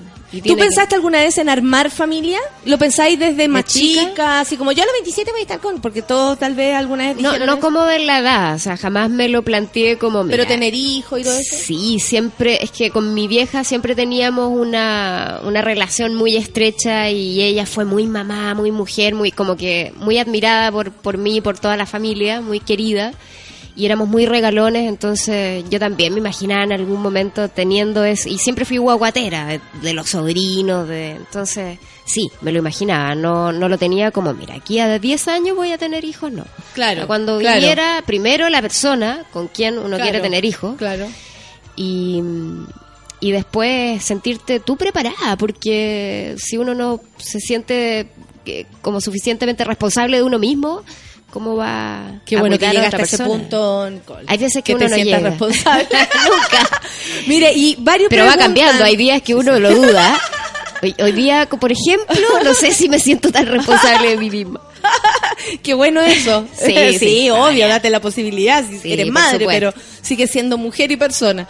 Eh, muchos me preguntan cómo fue trabajar con Gustavo Cerati antes de pasar a lo que nos convoca, que es el show, los shows que vienen. Quiero hablar del, del presente también. Eh, tocando el pasado, ¿cómo fue trabajar con él? Que hables de él, algo de él. Vamos a darle el gusto a nuestro Pucha, fue público increíble y entusiasta. recordar es como recordar que no está es algo que igual duele raro, ¿no? es raro eh, como fan como fan que esperaba Sí, sus discos sí. siempre que te sorprendían y, oh salió el nuevo disco de Gustavo hay que escucharlo hay que tenerlo cómo lo habrá hecho qué sonidos tendrá ¿Qué paso más adelante vino a dar? Porque eh, son esos músicos que dieron pasitos adelante y donde todos los demás también se van Sí, sumando. a- obvio, mucha a- influencia. Él también tenía muchas influencias, También. que era un capo en hacerlas suyas de alguna manera y- y- y- y rescatar cosas de otros grupos, pero hacer algo muy propio. Y eso también era un súper talento. Pero aparte de la cosa fanática, recordar todo lo que trabajamos, nosotros trabajamos mucho tiempo en esa época que me fui a vivir sola. Él fue a ese departamento. Y, y fue con su guitarra y, y- y me decía, ya toca una canción y me tiritaba los dedos, me transpiraban las manos, le servía la agüita, el café. la- Y con cara de como que no estuviera Claro, pasando por nada. supuesto estaba súper relajada en mi casa. Eh, de repente me faltaba el confort porque como como no como recién estaba sola chuta así con la servilleta no no Gustavo Cerati acá pero maravilloso un día le dije toca un misil en mi placar para que me la aprenda y me la enseñó Esos detalles queríamos saber. y conversamos mucho de, de que yo tenía que tener mucha confianza en mis composiciones porque yo generalmente en esa época empezaba una canción y si no, si no me gustaba la desechaba, la dejaba y partía otra. Entonces me decía, no, aunque no te guste la canción, tienes que terminarla y de ahí hacer otra y compararla después. Pero si tú dejas a medias las cosas, jamás vas a tener Va a ser un disco. una, claro.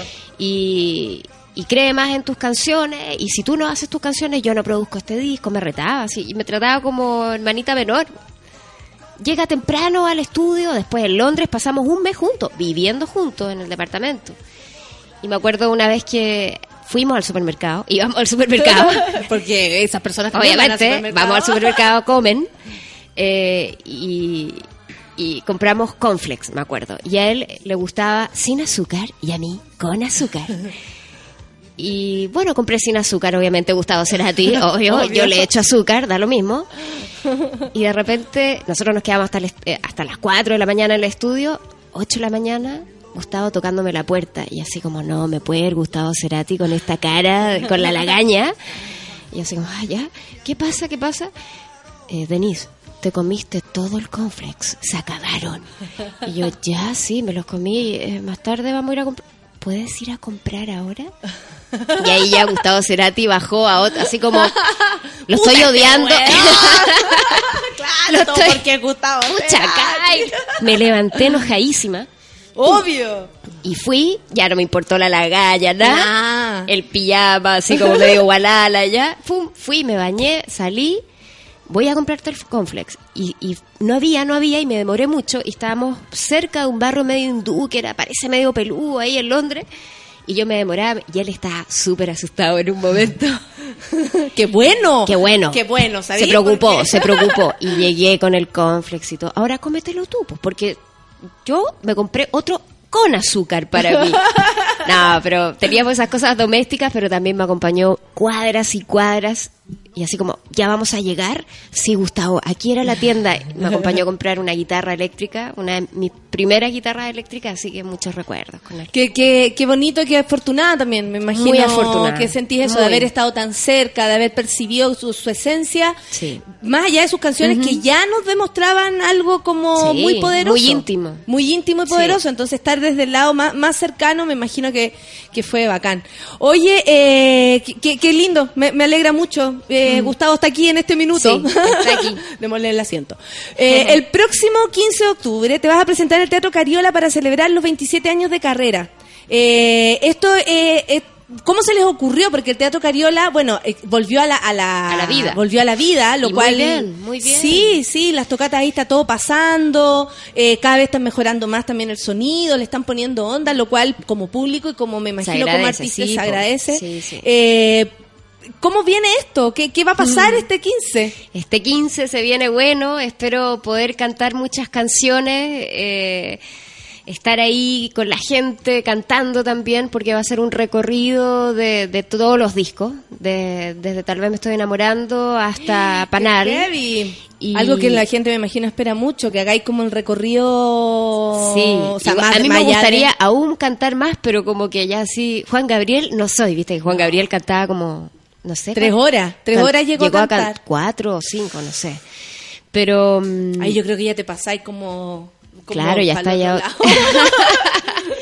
pero, pero me encantaría poder cantar más porque en la elección de canciones dejé varias afuera que, que en algún otro concierto cantaré, pero en este ya estoy cantando canciones que no había cantado hace mucho. Así Perfecto, que- para el fan que lo bacán. agradece así. Para mí, para, la, para el seguidor ahí que, que me dice, pero no cantaste esto.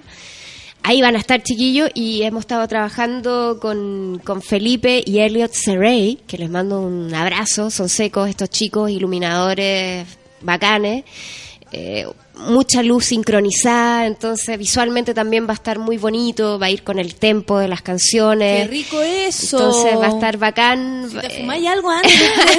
más rico aún. es que imagínate y ah, Sí, pues trae tu un voz, la, la, las luces. Y vamos a estar mundo. registrándolo porque va a ser parte Ya. de un DVD. He estado registrando desde el lanzamiento el Teatro Nescafé y vamos a registrar este y, y también con, con Carlitos Miller desde que iniciamos Panal. Han habido muchos registros y fotos de, de las giras, entonces quiero hacer como un gran DVD. Con, con distintos momentos, así que para los que vayan van a ser parte también de ese momento que queda registrado y que se atesora después que uno ve, ahora escucha los discos y ve los DVD que, que se piratean y que la gente cree que no tiene valor, pero tiene mucho valor cuando uno después Sí. ya no está o cuando, por ejemplo, Gustavo no está, los discos cobran aún un valor muy, un valor muy más grande. importante. No es que el yo me vaya a ir de este mundo, No, eh, pero el todavía no. Esperamos. Bueno, nadie sabe, nadie sabe. Por lo mismo. sucede, por lo mismo hay que vivir el mismo. presente y tenemos que estar todos juntitos ahí el 15 de octubre, que es este sábado. Exactamente, Es en la tres en- días más. eh, sí. Me tirito un poco los ojos, chiquillos. Me tirita.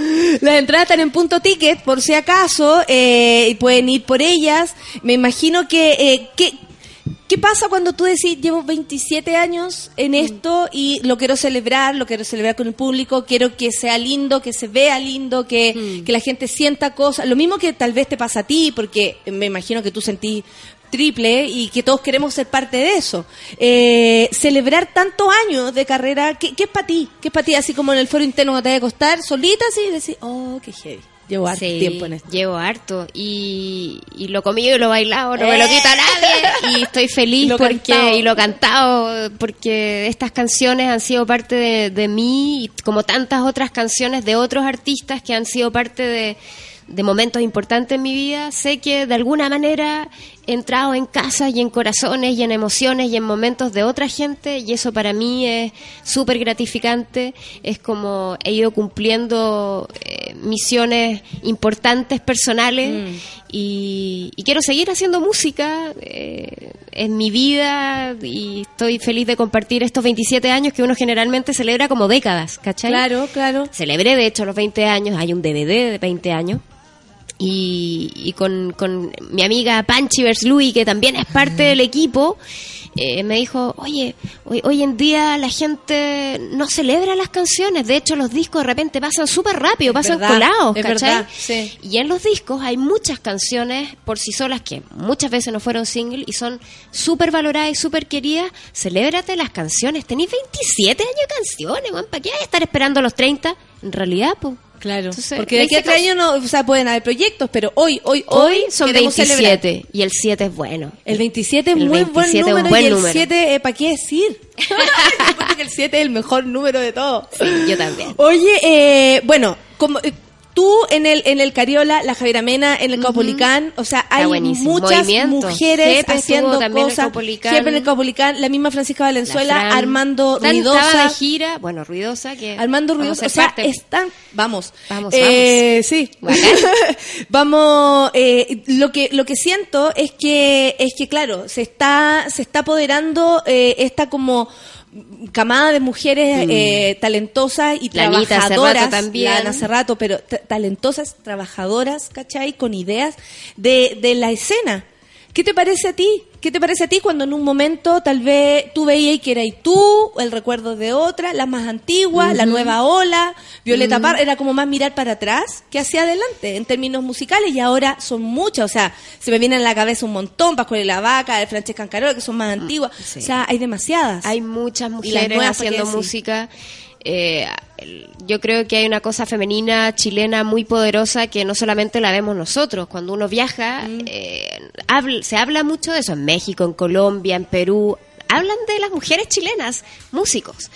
Y es porque bueno saber sí, sí, Sí, bueno que comenta, la gente sabe que, que están pasando muchas cosas a todo nivel, no solamente mujeres en Chile, pero las mujeres igual hay algo ahí que está sucediendo, que estamos hablando, que estamos cantando, que estamos contando historias desde el lado femenino, que es muy poderoso. Y, y claro, en, en una época yo siendo niña, eh, cantante, estaba así como entre los grandes y que me miraban así como para abajo y esta cabrita que está Claro. haciendo y que, que cante después la niñita, oh, qué linda y la cosita aquí como del cachete y después, oye, esta niñita, esta niñita, esta niñita, Esta mujer. esta mujer y después, claro, tenía mis, bueno, estábamos con Javiera Parra, contemporánea, la Exacto. Anita empezó después, un poquito después en Maquisa y Colombina, o sea, siempre han habido Siempre, igual. siempre. Antes Palmenia Pizarro, Cecilia, siempre ha habido algo de mujer chilena muy poderoso, Sí. en, en varios tiempos igual. Sobre todo por lo que cuando lo hacen es De- como Violeta, muy bueno, grande. que- claro. ¿Cierto? Es como, oh. Queda un precedente Sí. ahí importante. Entonces, hay algo en las mujeres que tenemos que, que sacar. ¿Qué te parece lo que, lo que ha estado pasando este año? Yo creo que en todo el mundo también, que tiene que ver con la, con la, con la conversación, con, con, Mm. con, con, con la igualdad de género, con, con, con la diversidad. Como tú te, te acoplas a este tema. Creo que es súper importante que las cosas se hablen, que, que el respeto entre todas las personas. Eh, me acuerdo cuando escribí una canción que se llama Sirenas para Sueños en Tránsito, que hablaba justamente de el amor entre dos chicas. Y, y bueno, ahí la comunidad gay se unió y, y como se sintió representada en algún momento antes La acogió. la acogió, después vino la Javiera, eh, antes también, bueno, muchos artistas, pero siempre ha sido súper importante la música también tener una conversación sobre eso en cuanto a la diversidad eh, y, y el respeto entre las personas. Y lo que, lo que uno habla de, de- de las mujeres empoderadas, de tener ideas de, de esto, del aborto también, es súper importante que hayan opiniones, que uno exprese su opinión. Y, y me encanta, me encanta que la juventud realmente se empodere, tenga su opinión, no esté como en, no, no sé, en los noventas que era, no estoy ni ahí, así como... Claro. Que era casi una forma de ser, heavy, ¿no? luego de postdictadura, que tenía mucho que ver con eso. Que tenía que ver con eso. Pero eh, esta generación es- eh, está cree, cree en los cambios desde los pingüinos. Cuando yo llegué en el 2006, me Sí. encantó. Fue como llegué y estaba en, estaba en el Parque "Este es un Forestal. país nuevo". Este es un país nuevo. Sí, po. Yo estaba, casi siete años había pasado fuera y, y la verdad que entre el amor que me trajo acá y este país nuevo. El dije, amor "Bacán". definitivamente fue lo que te trajo, como, como razón así Sí. a quedarte. Me voy a- claro, si yo me iba a ir. Tenía todo armado, de hecho, en Miami, en una bodeguita, para Ya. irme a Los Ángeles, que me iba a ir porque varios amigos músicos se habían ido. Y, y mi música realmente tenía más posibilidad de tocarla en lugares en Los Ángeles que en Miami. Claro. En esa época, no sé, ahora con Wingwood. ah, Yo creo que más. Pero yo ya estaba, ya tenía lugar y todo, y fue como, bueno, iré a buscar mis cosas y me jugaré. por Cambiar los este planes amor. para ti nunca fue un problema, porque una cosa, ¿cachai? Porque a veces uno dice, bueno, la vida se dio así, hoy voy por aquí, después voy por allá, tenía planificado esto, me lo cambiaron. O sea, yo creo que desde, desde que partiste para México todo fue así, ¿o Exacto. ¿no? Desde que partí Por lo que para me México, contado. todo cambió porque yo soy capricorniana, muy, muy racional, muy así como a tierra. Y desde que empecé a vivir esta experiencia en México y que realmente me fui sin rumbo, sin, des- o sea, sin tiempo, fue como me liberé y dije, bueno, hay que tener instinto, lo que mi mamá también me decía. Usted no sea tanta cabeza, viejita, instinto, confía en lo que usted siente. Y yo creo que en ese sentido dije, chuta, aunque me rompan el corazón. que igual Claro. uno tiene ese miedo, porque Es que obvio, como si uno nunca sabe. uno nunca sabe, me lo voy a jugar porque si no, después me voy a preguntar toda la vida qué hubiese sido. si- Y, y estoy tan feliz porque ese amor creció tanto, dos hijos más y, y discos y, y fue una excelente y maravillosa decisión. Oye, qué bueno eso, porque finalmente con la pareja eh, vaya siendo una, Un equipo, un equipo, un equipo, Sí. para criar y un equipo para crear. Exacto. ¿O no? Me ¿Cómo? gusta criar y crear. Hoy Bacán. sí, está muy cerca. Eh, y, y- y en, la, en la casa, ¿cómo Que se más o da? menos lo mismo también. Sí, en la, en la- sí, la cagó que sí. En la casa, ¿cómo se da? Tú vas cantando, tus hijos cantan, cantan todos. Desde Cuando que entro, agarro la guitarra, yo cocino digo, con la ¿Cómo será guitarra? con esto? ¿Te, te cachai? Cántame algo, hijo, por Suelta favor. la guitarra, así como nos vamos peleando la guitarra. Sergio dice que yo tengo el síndrome de, de hermana menor, que lo tengo igual un poco, porque tengo mi hermano mayor, que obviamente mi hermano con el autito, yo quería el autito como la celeste. Y Sergio agarra la guitarra y yo así como en un descuido, ¡pim! le agarro la guitarra y no la suelto más. Voy al baño y ahí... Agarrando guitarra. Por, eso- por, por eso ya tenemos dos, Dos guita- guitarras. más de dos guitarras en la casa. Y sí, pues ahí nos vamos complementando. Anda a buscar, como todas las parejas, pues anda a buscar a los niños tutos, Sí, la claro. tarea, la actividad. Y, y esto con, con el juego mediático, bueno, en un principio fue más hueviado, después ya convirtiéndose en familia, es mucho menos como el, el acoso o las preguntas o el... Sí, no, es que aparte yo siento que... que, que Es depende cómo uno lo vio, como ¿no? uno lo tome, porque Mm. cuando estás así como, no, no, cámaras, y así como con lentes de sol grande y Probablemente ocultándote todo el te rato. quieran ir a ver. Más. Y nosotros vivimos en- acá en Las Tarrias, toda la gente del barrio nos conoce, que, lo cual nos gusta mucho, porque Mm. nos conoce no solamente porque hacemos algo público, sino porque somos del barrio. Y, y nos cuidan y, y- y conocemos al, al, al Rodrigo que vende el diario, la Tere, Claro, claro. ca- ¿cachai? Como que la lavandería, todo, entonces pues, quedan muy pocos barrios así en Santiago, como cuando uno era chico. y nos gusta ese barrio y nos gusta la gente, nos gusta conversar, pero cuando estamos, o la Celeste o León me dice, mamá, es que yo tengo que decirle algo importante a mi mamá y él muchas veces dice, te puedes esperar un poquito, te, te, te va a sacar, te va a dar la foto después, ¿En porque ahora está hablando conmigo. La Entonces, raja. él ahí como que... Todos necesitamos un león en nuestra vida para que haga eso. Él como que, y como que yo los miro y, y la gente, tienes toda la razón, León. Y como que ya se da natural, o sea, como hay muy buena onda y hay mucho respeto, así que es bacán. Qué, qué buena esa. Claro, pero integrarse es finalmente la mejor opción. Sí. Porque vivir alejado como esta estrella de... No, de- porque no pasa aparte, nada. En Chile, weón. Que un tajo en el mundo. es un país muy chico también, que tiene que ver con eso, que con, con esta necesidad tal vez de las personas de sobresalir más allá de sus eh, capacidades artísticas, Mm. que, que no es el rollo, ¿cachai? No, y uno tú tiene- siempre has cantado, el Sergio siempre ha estado en, lo- en la- en las comunicaciones, también tiene su proyecto musical, de hecho por ahí lo teníamos, Sí. y, y tienen una vida concreta, pues, que tiene que ver con sus hijos, con la música y de verdad, pues, para lo que quieren. Pues, el- el- lo hemos visto crecer a los dos, es muy rara esta sí. Es muy heavy. Sí, yo creo que por eso también existe esta, esta como cercanía a lo que ustedes son. Sí, me, me, me gusta.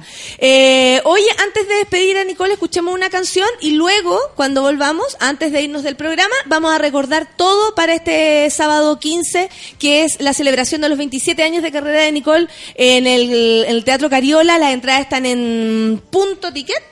Punto ticket. ticket. Así que corran inmediatamente porque quedan entradas y si ustedes no se lo quieren perder, ya la conocieron hoy día. eh, algunos dicen, oh, la conocí. O sea, como te escuché por fin hablar como de otras cosas, es bonito de repente. Sí. Muchas gracias por hacerme otras preguntas, Natalia, me encanta. ¿Qué te preguntan siempre, weona? ¿Por, por qué Nicole? Ah, ¿Y por qué no, Denise? ¿Por qué? ¿Eso? Claro, sí. Bueno, es que Bueno, mira. lo que pasa es que me lo siguen preguntando porque... Parece que te lo preguntamos como cabra chica gritona hace un tiempo atrás. Sí, me lo preguntaste. ya, ya te lo pregunté. Pero las nuevas generaciones de repente, claro, no, pues no saben y todo bien y tengo que volver a responderlo y todo bien. Todo bien. No tengo problema. ¿Me ¿Pueden seguir preguntando? Claro, pero, me- pero es rico Pero responder rico, otras cosas. sí. Oye, vamos a escuchar Esperando Nada. ¿Ya? Porque, porque sí, porque nos gusta, nos gusta el pasado también. Y si Sí, son pues, 27 obvio. años de carrera, es porque valoramos cada parte de tu carrera, Nicole. Mm. Son las 10.55, luego volvemos. Café con Atenzuela.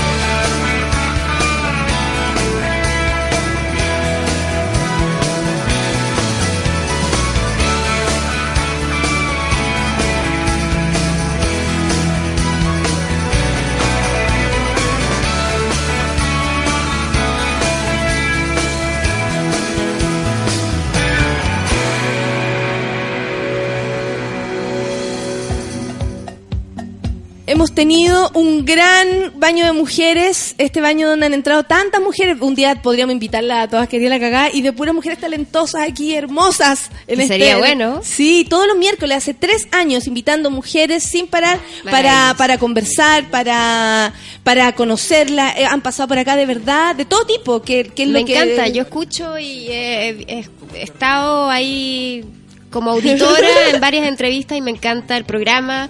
Me encanta que se escuchen mujeres, este baño de mujeres. Sería bueno, no sé si podríamos estar muchas juntas. Sería bueno si por favor hablemos de, de varias. Por favor. Oye, vamos a recordar, este sábado 15 de octubre te vas a presentar, Nicole tiene su gran celebración de 27 años de carrera en el Teatro Cariola, que está ya adaptadísimo para que todos vayamos a pasarlo bien y escuchar música. Las entradas están en punto ticket, no lo olviden. Y es la misma Nicole que va a cerrar este programa invitando a todos con esta canción más encima, con Me tanta encanta. esperanza que suena en, nuestro, en nuestra oreja. Juntos iremos, me encanta. Juntos iremos al Cariola, ¡Eso! chiquillos. El 15 es este sábado. Este sábado a las 9 de la noche. Vamos a estar celebrando 27 años. Espero cantar 27 canciones. Guau. Si la salud me lo permite. Y si ustedes también me ayudan a corear canciones, más aún. Y A feliz. lo Camilo Sesto, A lo. Camilo, claro. Ay, la- ay. Entregando micrófono todo el rato. Eh, pucha, quiero que, que estemos ahí coreando canciones. Es un- una, una historia de, de vida que, que la he compartido de chica y, y feliz. Pues yo mm, soy apasionada con la música, tengo una banda que suena increíble, Además, las luces y van se a llevan súper bien entre ustedes. Cuando nos encontramos el otro día en el aeropuerto, estaban todos ahí Aclanados. Sí, ay, ¿verdad? Sí, eso también se transmite. ¿eh? La gente también percibe esa- conexión tuya con tus músicos, tus músicos contigo, Sí, y que pues sean uno, un uno lo nota, uno lo nota cuando, cuando ve un show, cuando se llevan bien los músicos o no, o cuando hay egos, ahí uno lo nota. No, acá lo pasamos muy bien y, y- y queremos compartir toda esa energía y esas canciones y esto que hemos preparado tan bonito para todos ustedes.